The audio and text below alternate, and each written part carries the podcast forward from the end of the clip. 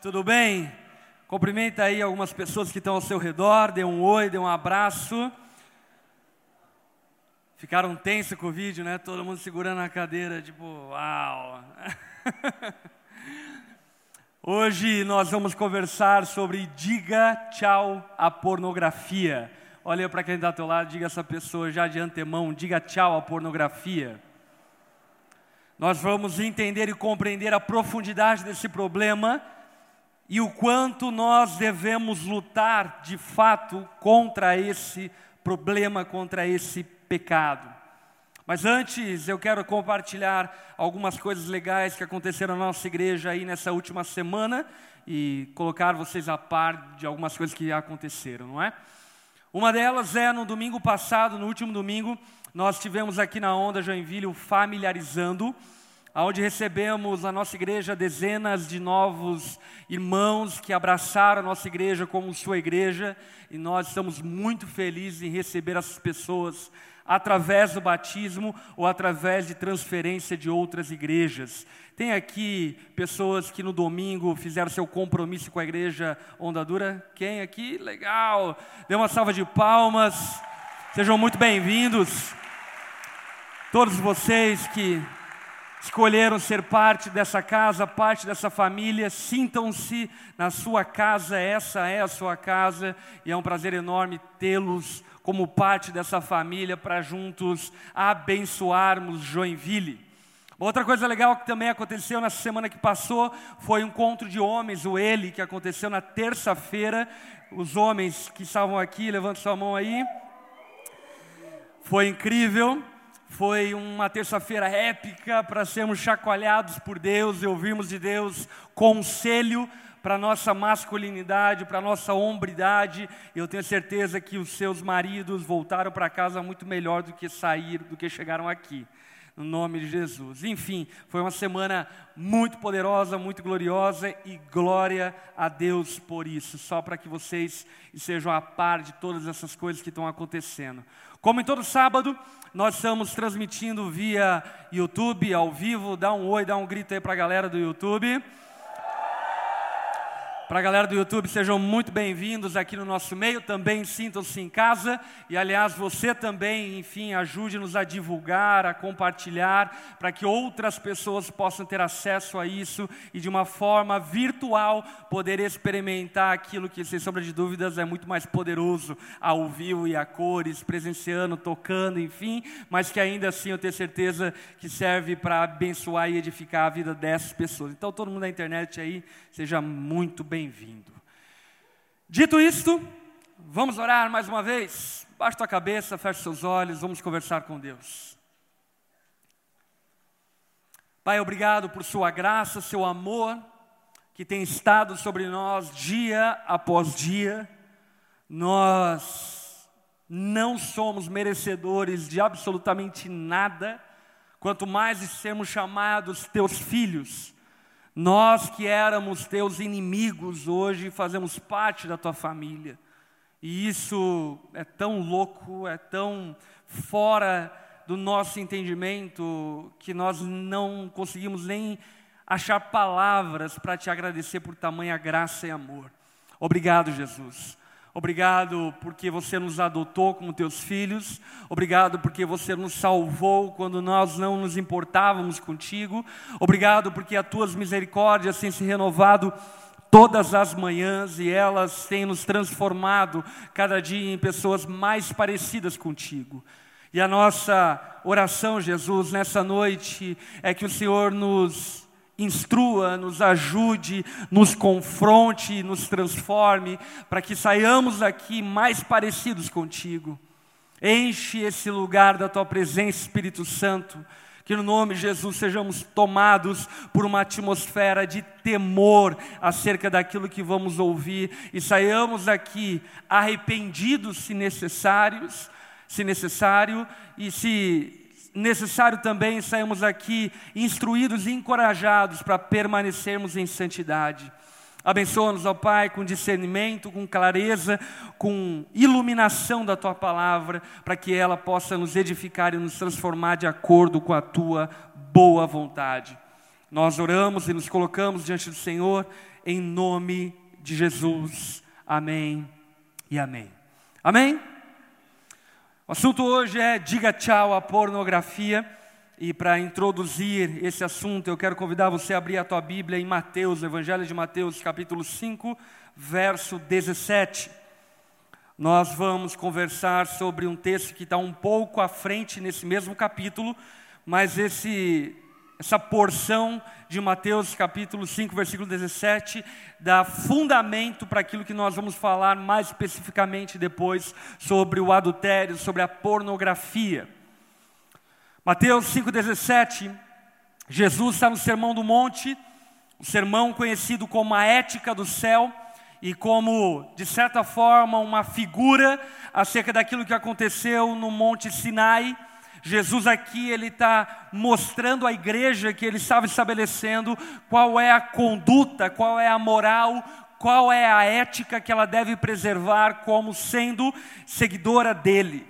E assim sendo, Jesus vai dizer no versículo 17 o seguinte: Não pensem que vim abolir a lei ou os profetas. É muito interessante Jesus tocar nesse assunto, porque parece-me que ele estava olhando para frente e, de certa maneira, pressupondo que haveriam pessoas contemporâneas a ele e posteriores a ele que tentariam de alguma forma usurpar, destruir, diminuir a palavra de Deus a coisas como, por exemplo, porque Deus amou o mundo de tal maneira ou o grande mandamento é ame a Deus e ame ao próximo, que importa é o amor ao próximo. Parece-me que Jesus ele estava vendo alguns perfis de Instagram dos nossos dias e estava dizendo: ei, peraí, deixa eu me precaver acerca disso tudo e deixa eu falar uma verdade para vocês. Eu não vim abolir a lei e os profetas. Em outras palavras, o que Jesus está dizendo é: a moral do reino continua a mesma. Deus não muda. Ele é o mesmo ontem, hoje e para sempre. Aquilo que é certo no passado continua certo no presente, continuará certo no futuro. Aquilo que é errado no passado é errado no presente e será errado no futuro. Aquilo que é certo no Brasil é certo no Japão, é certo na China e é certo em Madagascar. E aquilo que é errado na Jamaica é errado na Jamaica, é errado nos Estados Unidos, é errado na Europa. Porque a moral ela não é civilizatória, a moral ela é estabelecida pelo Criador dos céus e da terra, e assim nós cremos a partir do momento que abraçamos a fé cristã. Compreendemos que a moral ela não foi estabelecida por homens, mas ela foi estabelecida por Deus. É claro que os tempos mudam, é claro que as tradições mudam, mas a moral a verdade, a mentira, o certo, o errado continuam o mesmo ontem, hoje e para sempre, porque Deus é o mesmo. Inclusive, esse é um dos atributos divinos que eu diria que são mais mais atraentes, mais confortáveis para nós. Por quê? Porque Deus ele não muda com o tempo, Deus ele não acorda de mau humor. Aquilo que você sabe de Deus hoje, você vai continuar sabendo amanhã. Isso é bom, não é? Porque vamos concordar aqui que algumas pessoas deixam de ser quem elas são. Agora Deus não deixa de ser quem ele é. Ele é o mesmo.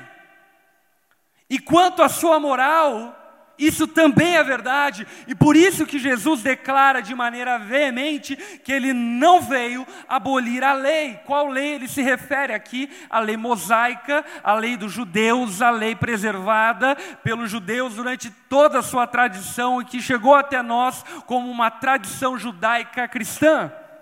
Jesus ele está afirmando que essa lei não foi abolida por conta da sua graça e do seu amor Olhe para quem está ao teu lado, diga a essa pessoa: Deus continua o mesmo. E por isso as suas leis continuam sendo as mesmas. Não vim abolir a lei e os profetas. Por que será que Jesus estava querendo abordar esse assunto? Porque naturalmente o amor dele poderia ser confundido com uma complacência com erro. A graça dele haveria e é confundido com um banalizar do pecado. Para Deus perdoar um pecador, ele não precisa dizer que o pecador está certo, pelo contrário, ele precisa antes dizer que o pecador está errado para que o pecador seja perdoado. Portanto, nessa coisa do amor de Deus, muitos poderiam abraçar uma heresia teonomista que abraça uma hipótese, uma ideia de que as leis de Deus não existem mais e que agora é só amor, é só love, é a graça de Deus, é isso que importa, o que importa é amor, amar os pássaros, amar as baleias francas, os golfinhos, e é isso daí. Jesus está dizendo: Eu não vim abolir a lei e os profetas, pelo contrário, eu vim cumprir. Digo a verdade, enquanto existirem céus e terra, de forma alguma desaparecerá da lei, da moral, a menor letra ou o menor traço, até que tudo se cumpra. E aí, meu irmão, ao entrar aqui, você olhou para o céu? Olhou? Ele estava lá? Olha para a terra, dá uma pisada aí na terra. Ela está aí. Sabe o que Jesus está dizendo? Enquanto houver o céu que você viu, enquanto houver a terra que você pisa, a menor letra da lei será retirada. Pelo contrário, tudo permanece como é.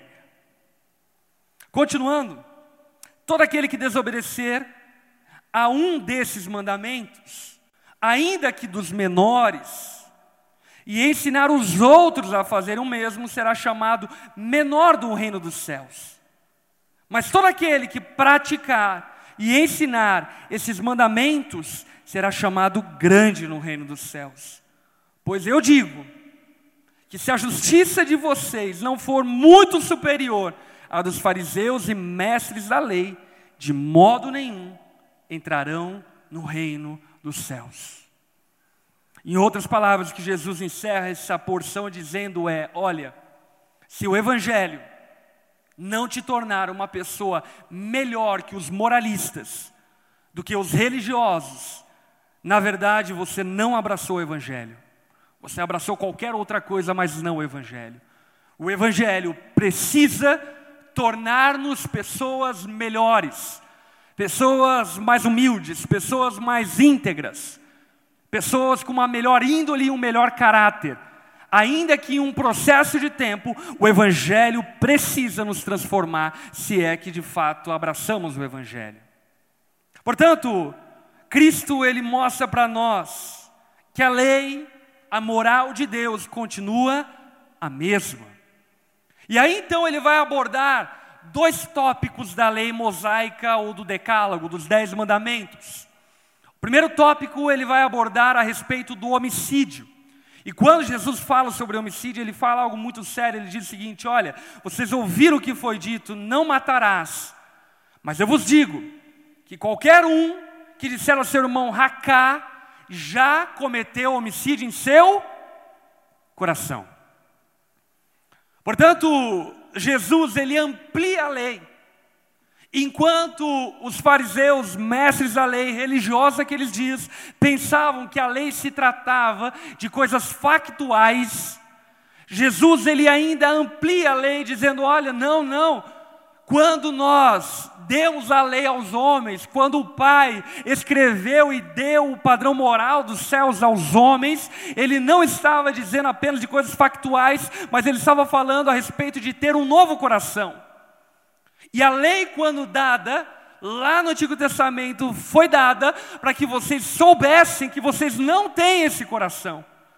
E sabendo que vocês não têm esse coração, vocês possam clamar misericórdia de Deus e, como foi profetizado por Ezequiel, vocês então recebam um novo coração dele. Portanto, Jesus ele amplia o assunto dizendo que nós podemos pecar com o coração. Não é apenas aquilo que nós fazemos mas também é aquilo que nós maquinamos dentro de nós. Talvez você não cometeu um homicídio factual, mas o teu coração amargurado, odioso, na verdade já é um coração homicida. E, portanto, diante de Deus, você já se configura como um homicida. Jesus ele vai estender um pouco o assunto e subir um degrau ao chegar aqui naquilo que nós queremos nos deter mais essa noite, que é a respeito do adultério, da pornografia. Mateus 5:27. Jesus então vai dizer: Vocês ouviram o que foi dito? Não adulterarás. O que foi dito? Não adulterarás. Mas eu digo que qualquer um que olhar para a mulher e desejá-la, já cometeu adultério com ela no seu coração.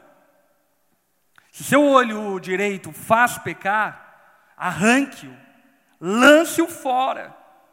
É melhor perder uma parte do seu corpo do que todo o corpo ser lançado no inferno.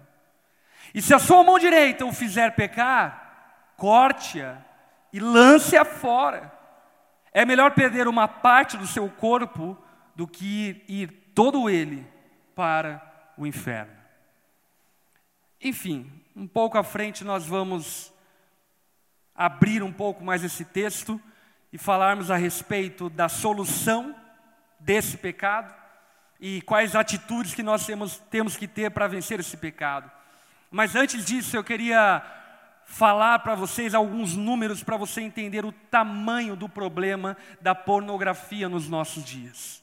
Para que você perceba que não é um problema mais ou menos, não é um problema que pode se fazer vistas grossas. De fato, é um problema gravíssimo e que tem afetado a sociedade de uma maneira maligna e perversa.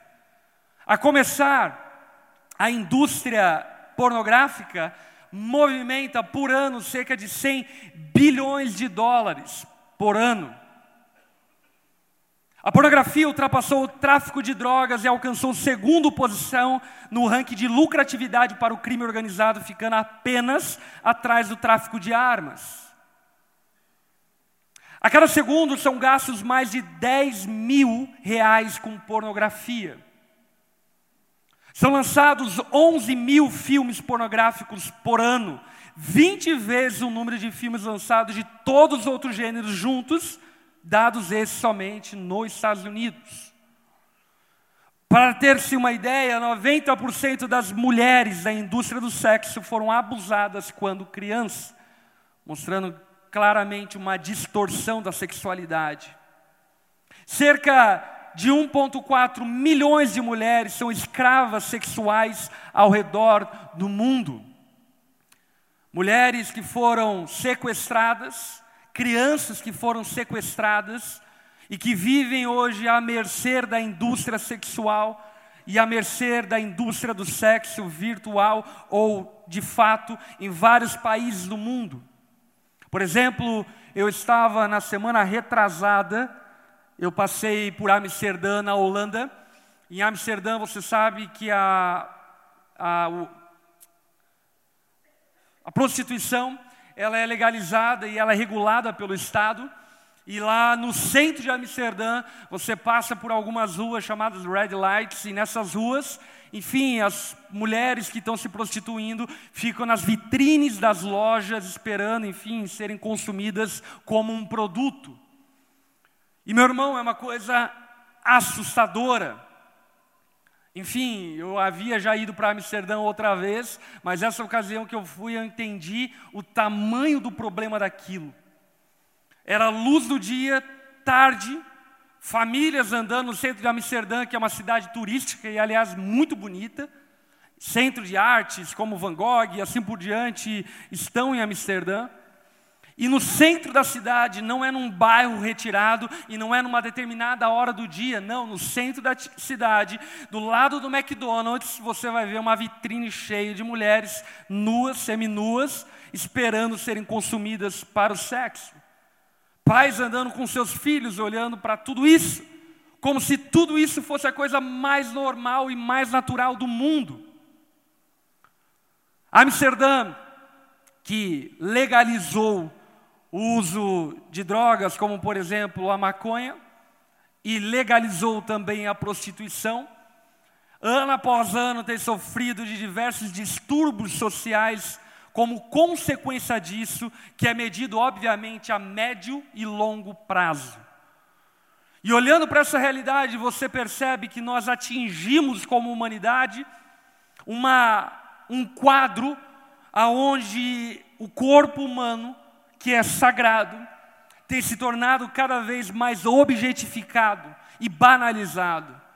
Amsterdã, apesar de aparentemente ter o sexo legalizado através da prostituição, abriga de maneira muito triste uma indústria de sequestros e de escravização sexual absurda. Mulheres são sequestradas em diversos lugares do mundo, inclusive no Brasil, que são levados para países europeus para serem escravas sexuais. 12% dos sites da internet são pornográficos. Você entende isso? A cada 10, um é um site pornográfico. A todo segundo são gastos 3.075 64 centavos de dólares com pornografia e 28.258 usuários de internet estão assistindo nesse momento algum vídeo pornográfico. Os domingos são os dias mais populares quando acontece o maior número de acessos a sites pornográficos. Curioso e ultrajante, né? Porque tradicionalmente nós entendemos o domingo como sendo o dia do Senhor, um dia de culto a Deus. E o dia que deveria ser o culto a Deus, o dia que deveria ser o dia de adoração a Deus, é o dia onde mais a pornografia é consumida. Um em cada três visitantes são mulheres, além disso, 70% de homens entre 18 e 24 anos visitam sites pornô mensalmente. Apenas nos Estados Unidos, a pornografia da internet gera 2,84 bilhões por ano, enquanto a indústria pornográfica mundial da internet gera 4,9 bilhões de dólares por ano. 2,5 bilhões de e-mails enviados por dia no mundo tudo, todo possuem conteúdo pornográfico, são 8% de todos os e-mails. 25% das pesquisas feitas na internet estão relacionadas com a pornografia, são 68 milhões por dia. 35% de todos os downloads são conteúdo pornográfico. Os tópicos relacionados à pornografia mais usados são sexo, encontro adultos e pornografia. São feitas 116 mil pesquisas sobre pornografia infantil por dia. Enfim, eu não sei qual é a tua sobriedade moral ao olhar para esses números. Mas se ainda existe algum tipo de temor moral que habita em você, ao olhar para isso, obviamente que isso deve nos assustar e nos assustar muito. Sabe por quê? Porque isso não é um problema de algumas pessoas, isso é um problema de muitos de nós. Isso não é um problema dos não convertidos, isso é um problema também daqueles que supostamente caminham com Jesus. Isso não é um problema apenas dos europeus, não, também é um problema dos brasileiros. Isso é um problema generalizado e é algo que, que tem tomado famílias por assalto. E a pornografia, a prostituição, o adultério, não é apenas um assunto moral, mas também, sobretudo, um assunto espiritual, como nós vamos ver daqui a pouco. E além de um assunto espiritual, também é um assunto político. Esse advento da pornografia é produto da revolução sexual, que tenta de alguma forma propor a liberdade sexual para o ser humano, dizendo que o melhor caminho é você ter liberdade sexual, mas essa liberdade sexual tem enchido as clínicas de terapia e tem enchido as famílias de destruição. Portanto, é um problema grave. E que, se de alguma maneira você tem sido vítima desse problema, você precisa olhar com seriedade para isso. Alguns efeitos colaterais da pornografia que eu quero mencionar antes que nós voltemos para o texto bíblico. Primeiro efeito colateral de muitos que eu quero mencionar a você é que a pornografia ela cria vínculo emocional com o mundo artificial. Ou seja, você se apaixona por algo que não existe. É muito comum hoje, principalmente em países asiáticos como Japão e Coreia, pessoas se apaixonarem por bonecos, por robôs, por secretárias eletrônicas. Porque a maneira como eles se relacionam já não é mais humana, mas é artificial, criando-se relacionamentos artificiais. Gera e produz sexo sem intimidade. Por conta do que? A pornografia é o uso do sexo para razões erradas. Então não mais existe amor envolvido na relação sexual, mas existe apenas hedonismo e apenas troca de prazer um com o outro. Motivos errados. Tanto quanto pessoas procuram ter relação sexual antes do casamento para testar se vão se casar ou não. Como se o sexo fosse a coisa mais importante da vida colocando o sexo em um pedestal que ele não possui, apesar, obviamente, de ele ter importância e, acima de tudo, o sexo ter sido criado por Deus e para a glória dele. Inclusive, no dia em que Adão e Eva tiveram relação sexual, coabitaram ou transaram, não sei como você chama isso, nesse dia, no final do dia, Deus olhou para tudo aquilo que ele havia feito e disse: É muito bom o que eu fiz. Portanto, não tem nenhum problema no sexo. Não existe nenhum problema na sexualidade saudável entre o marido e uma mulher. O problema está nas distorções que o sexo sem intimidade produz. E essas distorções, efeitos colaterais, continuam com a insatisfação sexual. Obviamente, porque homens e mulheres olham performances sexuais em filmes pornográficos, em revistas pornográficas, e olhando para aquilo, querem trazer para a sua vida conjugal. E a grande verdade é que filmes são ficções, inclusive filmes pornográficos. Você sabia que você não é um super-homem, que se você pular de um prédio você vai morrer? E de igual forma, filmes pornográficos são irreais.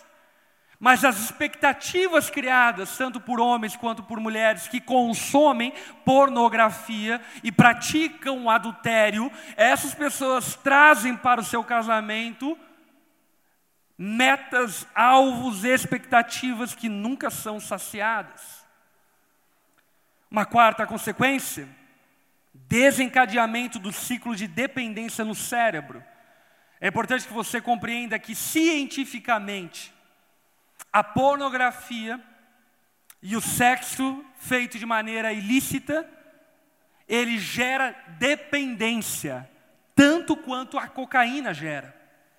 O teu organismo libera substâncias e as substâncias te viciam tanto quanto alguém que é viciado em cocaína é. Continuando, frustração. O uso da pornografia provoca prazer e uma válvula de escape para sentimentos de baixa autoestima, ansiedade, tédio e frustração, criando uma porta de entrada para o vício como uma forma de tentar manipular a vida real. Grande decepção. Inicialmente foram atraídos para a pornografia por causa de coisas positivas que fizeram a você, mas de repente você se percebe viciado, preso, escravo a tudo isso. Imitação de coisa real. Com a pornografia, nós usamos sexo como substituto para nutrir a intimidade que só o amor pode produzir. Fome constante, sempre um desejo por mais, sempre um desejo por eu quero mais.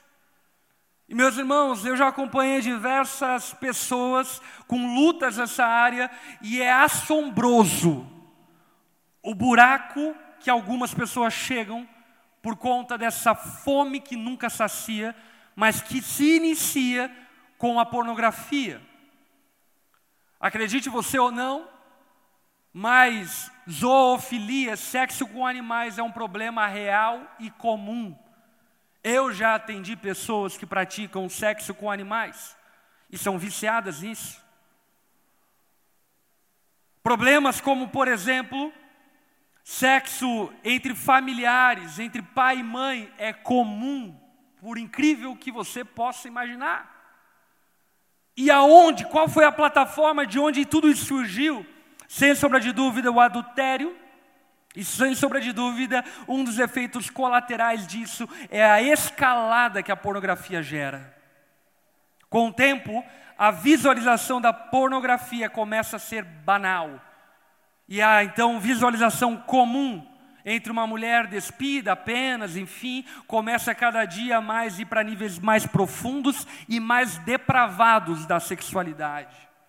Enfraquecimento da verdade, a longo prazo, a pornografia não vai escorar um ego frágil, não vai preencher o vazio deixado pelas feridas de infância ou abandono, não vai salvar um relacionamento instável ou um casamento fracassado e não será satisfatória. Portanto, o enfraquecimento da verdade é uma última consequência que eu quero abordar e não que sejam apenas essas consequências. Mas citando elas, eu quero apenas que você perceba que de fato a pornografia é um problema que precisa ser levado a sério.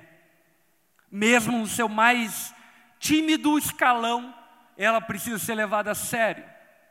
Porque a partir do momento que você absorve isso como uma prática da sua vida, ela tem potencial para destruir a sua vida completamente. E não apenas aqui, mas também na eternidade, como mencionada por Jesus, e daqui a pouco a gente vai falar sobre isso. Agora, indo para o texto bíblico, para que então falamos o que Deus pensa sobre a pornografia, sobre o adultério e como Ele espera que nós reajamos a esse problema, eu quero que você preste atenção no texto que nós lemos. No texto que nós lemos de Mateus 5, 27, Jesus ele vai dizer o seguinte: o que foi dito, não adulterarás. O que foi dito? Não adulterarás. Quando Deus disse isso ao povo, obviamente que a expectativa que Deus tinha do povo é que o povo tivesse quebrantamento o suficiente para compreender o que de fato ele estava dizendo e os desdobramentos do que ele estava dizendo. Ele disse: Não adulterarás. O que o povo entendeu? Ou melhor, o que na verdade o povo quis entender. O que o povo quis entender é que nós podemos tudo, só não podemos fazer sexo fora do casamento.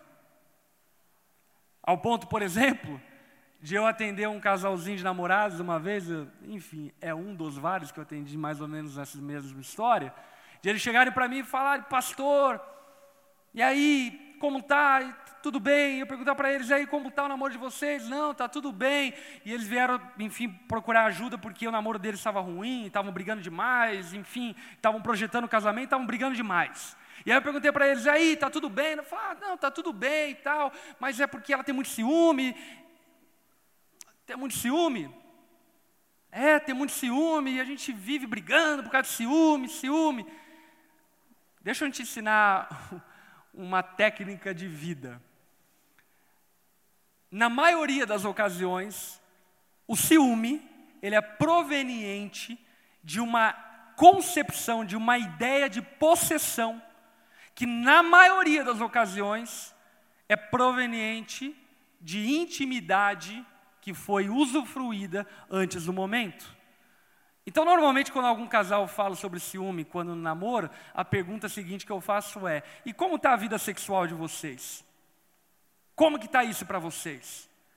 E aí eu lembro que esse menino olhou para mim e falou: Não, pastor, é difícil, mas está de boa. E aí eu perguntei, né, vamos lá, vamos ser mais claro, quanto de boa? Ele falou, não, pastor, rola uns amassos, a gente de vez em quando cai lá no sexo oral, mas não houve penetração.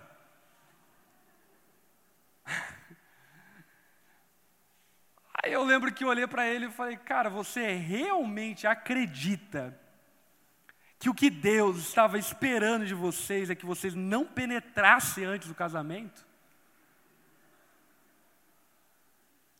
Você acha que a expectativa de Deus se resume a isso?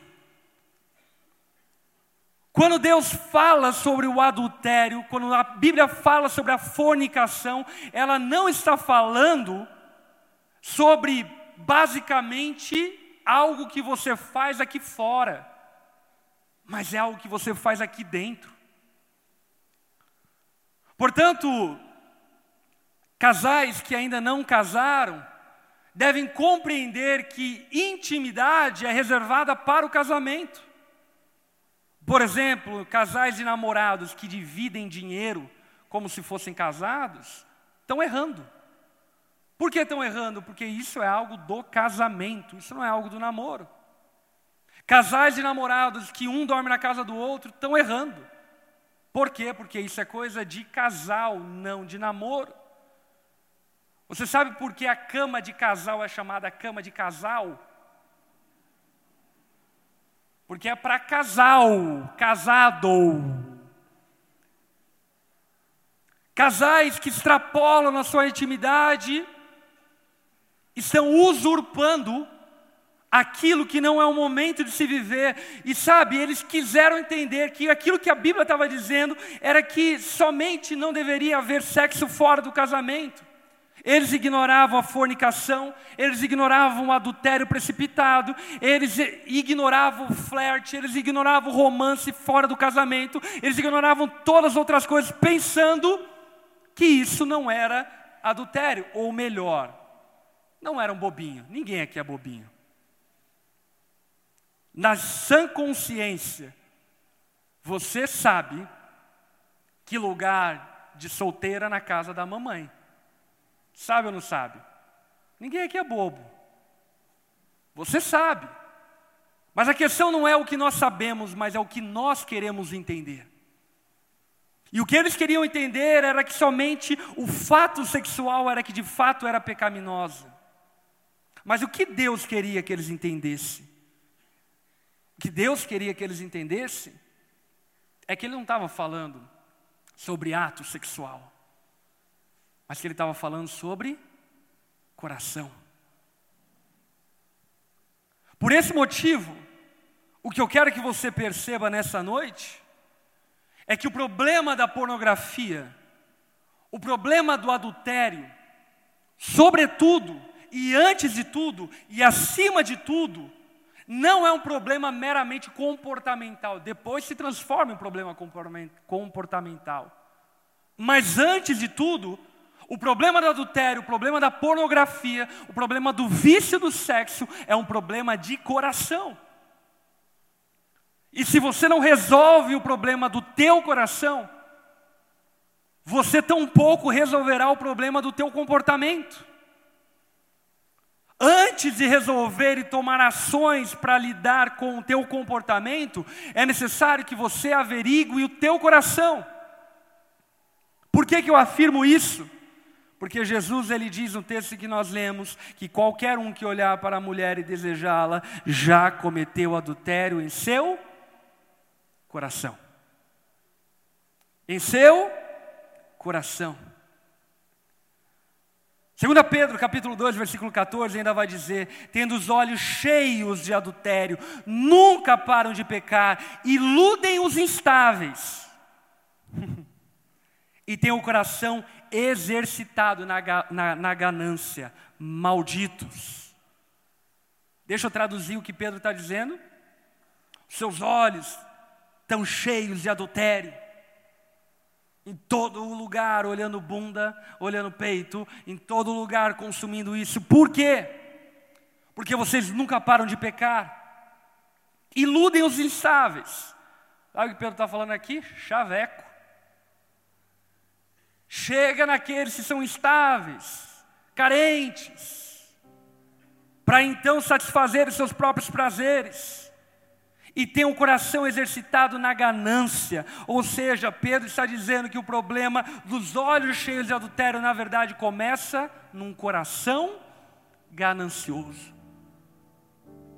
num coração distante de Deus, num coração que não ama a Deus como deveria amar. Eu sei que isso é duro de ouvir, mas se você quer vencer o pecado da pornografia, do adultério, primeiro de tudo, você precisa resolver o teu problema com Deus.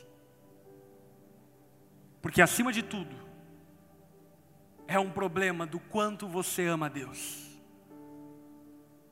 Por que, que eu afirmo isso? Vou dar um exemplo da minha vida. Semana passada, na quinta-feira à noite, eu estava pregando em Maringá. E na quinta-feira de manhã, de madrugada, eu estava viajando para Belo Horizonte, porque ia pregar lá no interior de Minas Gerais. E aí no voo para Belo Horizonte, de boa, lendo a Bíblia, ouvindo um som. De repente entra uma loira no avião, ela entrou, passou e ficou olhando para mim, e eu vi que ela ficou olhando para mim. E eu não fiquei olhando para ela. Aí ela entra no voo, voo segue, vira que segue. Aí de repente a aeromoça vem e me cutuca. Uma moça ali pediu para te entregar um, um bilhete. E aí eu abri o bilhete, aí estava escrito no bilhete: Imagina nós contando para o nosso filho que nós nos conhecemos num avião.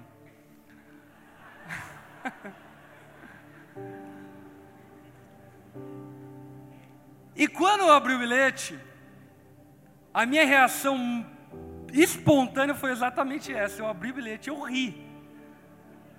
E eu falei, caraca, velho, eu já tenho filho, ela não sabe. Mas tirando esse fato, algo que se comprovou naquele momento é algo que diz respeito ao meu coração. Enfim, tinha um número dela lá e tinha mais alguma coisa que eu não lembro o que, que era.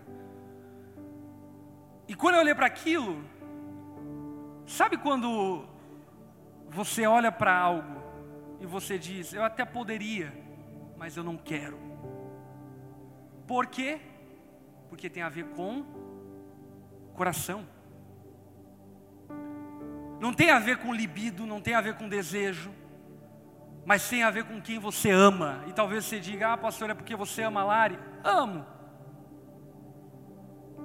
Mas mais do que a Lari, eu amo a Deus. E isso não se cogita, não por meu amor pela minha esposa, até porque talvez a gente poderia estar num dia ruim, que não era o caso. Mas a gente poderia estar num dia ruim. Mas o meu amor por Deus é uma âncora que me mantém seguro. Por isso que eu quero que você perceba, meu irmão, é que se de fato você quer vencer a pornografia, quer vencer o adultério, antes e acima de tudo, você precisa arrumar o teu relacionamento com Deus. Você precisa arrumar o teu coração com Deus. Sabe por quê? A Bíblia vai dizer em Ezequiel capítulo 11, versículo 19, falando acerca de uma profecia do Novo Testamento, dizendo: Darei a eles um coração não dividido, e porei neles um novo espírito. Retirarei deles o coração de pedra e lhes darei um coração de carne. Sabe o que a palavra está nos dizendo? que aquele coração cobiçoso, adúltero, aquele coração dado à pornografia, agora foi substituído por um novo coração. E esse coração, por mais que possa ser tentado, e obviamente que vai ser tentado, ele ama a Deus. E a pergunta que eu faço a você, meu irmão, minha irmã, é se você ama a Deus de fato. Se teu coração pertence a Ele se a tua vida pertence a Ele, se de fato você depositou toda a tua história nele. Talvez você fique se perguntando, pastor, qual é a relação entre adultério, pornografia e cristianismo? E eu respondo para você toda. Sabe por quê? Porque o adultério e a pornografia é algo que acontece no coração. E cristianismo é algo que acontece no coração. Portanto, tem a ver plenamente uma coisa com a outra. E a pergunta que eu te faço é: Quem é o dono do seu coração? Com isso, obviamente que eu não estou dizendo que se você tem o teu coração devotado a Deus, entregue a Ele, você não vai ter lutas nessa área. Mas o que eu estou dizendo é que você só poderá vencer nessa área se teu coração pertencer a Deus. Antes de lutar contra a pornografia, averigue o teu amor por Deus. Você não vencerá o pecado do adultério sem antes amar mais a Deus do que a pornografia. Qualquer pessoa que venha perguntar para mim, pastor, como que eu faço para vencer a pornografia? Sempre o meu conselho vai ser esse: ame mais a Deus do que a pornografia e você vai vencer a pornografia. Aí a pessoa pensa que é um golpe mágico, né? Ah, vou amar a Deus e aí de repente, então, eu vou ser liberto da pornografia num toque de mágica. Não. O que eu quero dizer, o que a Bíblia quer dizer, é que aqueles que amam a Deus agora podem lutar contra a pornografia e o adultério. Sabe por quê? Porque as palavras que sucedem ao fato de Jesus destacar que isso é algo que acontece no coração são essas. Você quer vencer o adultério? Arranque. Não é uma palavra meio bárbara. Arranque. Corta. Você não acha que parece um tanto quanto, tipo, sei lá, alguém muito rude falando? Tipo um viking. Como que você fala, faz para vencer o pecado adultério? Arranca a mão arranca o olho. Mas o que eu quero que você perceba é que, obviamente, Jesus não estava falando sobre algo literal, até porque o próprio texto fala que o pecado adultério é algo que acontece no coração. Portanto, não adianta arrancar a mão se o teu coração continua em pecado. Jesus não estava falando sobre algo factual, mas que Jesus estava nos ensinando é que para vencer o adultério, para vencer a pornografia, é necessário violência, uma santa violência. O que eu quero dizer para você é que você não vai vencer o pecado da pornografia, você não vai vencer o pecado do adultério levando. Ah, ah contatinho lá no WhatsApp, é, tranquilo. Ah, Chega uns e-mails lá, de boa. Ah, tem a secretária lá no meu trabalho, tranquilo, a gente fica trocando os flertes. Mas Deus vai dar vitória. O que Jesus está mostrando é que para vencer isso é necessário violência. E por que é importante antes falar que isso é algo que primeiro precisa ser resolvido no coração? Porque só está disposto a ser violento contra esse pecado quem ama a Deus. Não é simples. Só vai usar de violência contra esse pecado quem ama a Deus. E a palavra de Jesus é: ei, arranque, corta, corta isso da tua vida.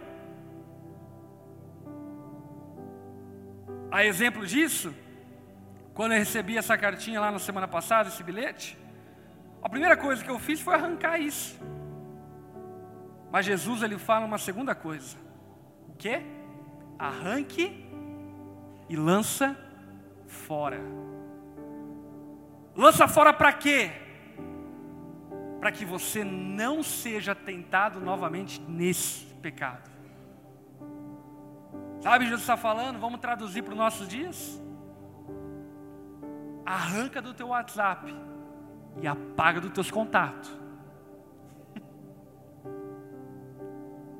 Um dia eu atendi um casal que fadidicamente a esposa havia cometido adultério com uma pessoa do trabalho dela. Passado algum tempo, o casal se perdoou e decidiram, enfim, caminhar junto. Enfim, passado algum tempo, novamente fui conversar com esse casal. E aí, então, eu perguntei à esposa: e aí? Onde você está trabalhando? Óbvio, ela mudou de emprego. Não, estou trabalhando lá. Eu olhei para ela, mas lá não era o lugar que o cara trabalhava? Ela falou: Não, pastor, eu estou em paz agora. Aí eu lembro que eu olhei para ela e falei: Filha, você não virou anjo. Você precisa arrancar isso fora. Porque talvez o teu marido agora esteja bonzinho, você esteja gostando dele. Mas no dia que você não gostar. O que Jesus está dizendo é que quem está disposto a vencer a pornografia, quem está disposto a vencer o adultério, primeiro, antes, acima de tudo, precisa amar a Deus, e depois é necessário que esse amor seja violento, que você arranque de uma vez da tua vida e lance fora de uma vez por todas tudo aquilo que pode te levar para esse pecado, que você se desfaça daquilo que te aprisiona, que você faça o sacrifício necessário para não mais se tornar suscetível a isso.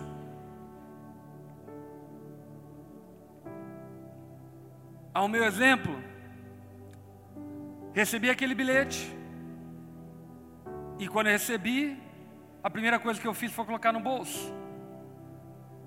Li, coloquei no bolso. Aí eu estava saindo do avião, e o Espírito Santo falou comigo: joga isso fora. E de verdade, no meu coração eu falei: ah, dá nada, deixa aqui no bolso. E aí eu decidi dizer sim para o Espírito Santo, peguei e joguei fora. Por quê? Vamos pensar comigo.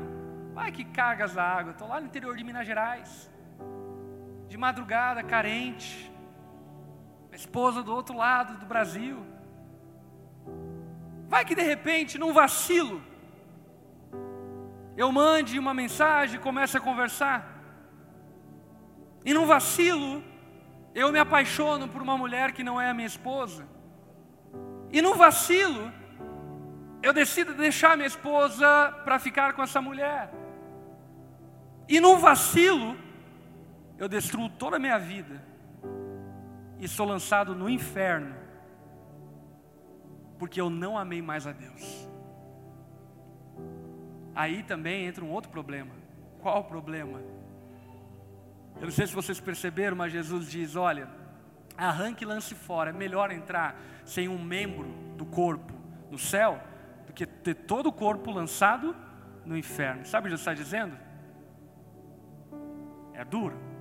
Quer ouvir? O que Jesus está dizendo é: você que não luta contra esse pecado, você está indo para o inferno, porque você quer preservar o teu corpo. Você não está levando a sério o teu amor por Deus. Você está levando o teu pecado como se fosse algo normal, algo tolerável. Portanto, nessa noite, por mais que nós estejamos falando sobre pornografia, eu quero encerrar falando sobre isso, sobre amor a Deus e dizer para você que você não tem esperança ao lutar contra esse pecado, se você não amar a Deus. Você não tem esperança ao lutar contra o adultério se você não amar a Deus, se teu coração não for completamente dele, entregue a Ele, derramado nele, sobre Ele, para a glória dele. Amém. Baixe tua cabeça, feche seus olhos.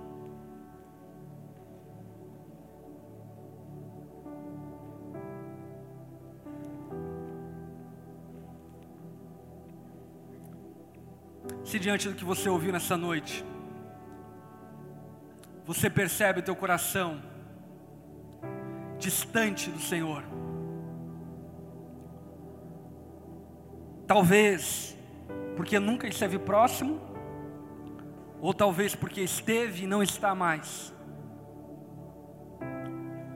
Se você percebe o teu coração frio em relação às coisas de Deus, em relação à presença de Deus, se você se percebe não amando a Deus como você deveria o amar,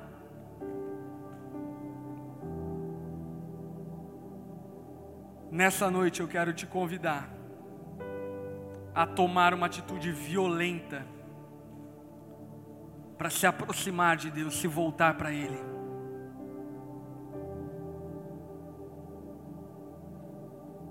Se você se enxerga distante dessa forma,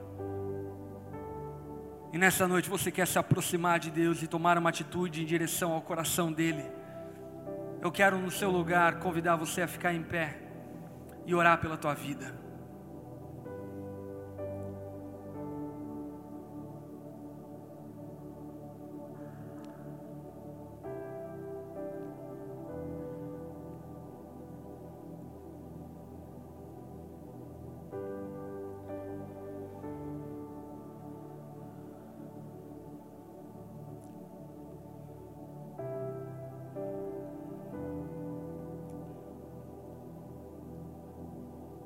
Você que tem sentido distante de Deus, se coloque em pé. Nessa noite, tome uma decisão de se voltar para Ele, de se aproximar dEle.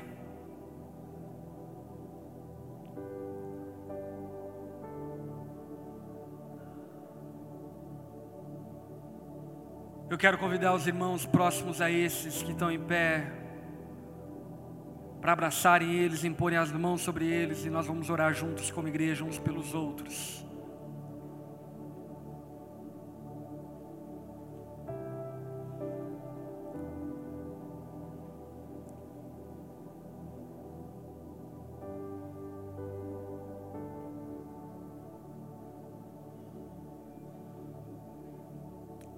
Senhor Jesus, nós colocamos a vida de cada um desses irmãos e irmãs diante do Senhor. E pedimos que a tua graça esteja sobre eles nessa noite. E que o Senhor aceite o clamor do coração deles, clamando por misericórdia, clamando por socorro, por graça, por ajuda. Nós pedimos a Ti, Jesus, que no seu eterno amor, na sua eterna bondade e graça, o Senhor alcance o coração deles novamente e aproxime o coração deles do teu coração. Nós clamamos a Ti que algo sobrenatural possa acontecer neles, para que eles saiam daqui essa noite, dessas portas, destinados a te amarem de maneira devida e violentamente sustentar esse amor por você. Espírito Santo de Deus, cativa o nosso coração, cativa os nossos olhos para a tua presença. Não permita os nossos olhos se desviar do Senhor Dê um novo coração àqueles que ainda não receberam esse coração do Senhor. E restaure o coração daqueles que talvez se encheu de mágoa, amargura, frieza, dureza. Que esse coração de carne que um dia o Senhor deu a eles possa voltar a bater intensamente pelo Senhor. Os abençoe dessa forma, Jesus. Nós os colocamos diante de Ti em nome de Jesus. Amém e amém. Glória a Deus. Dê uma salva de palmas a Jesus.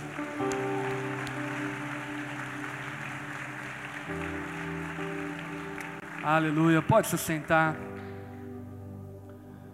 Quanto ao mais que eu quero que você guarde no teu coração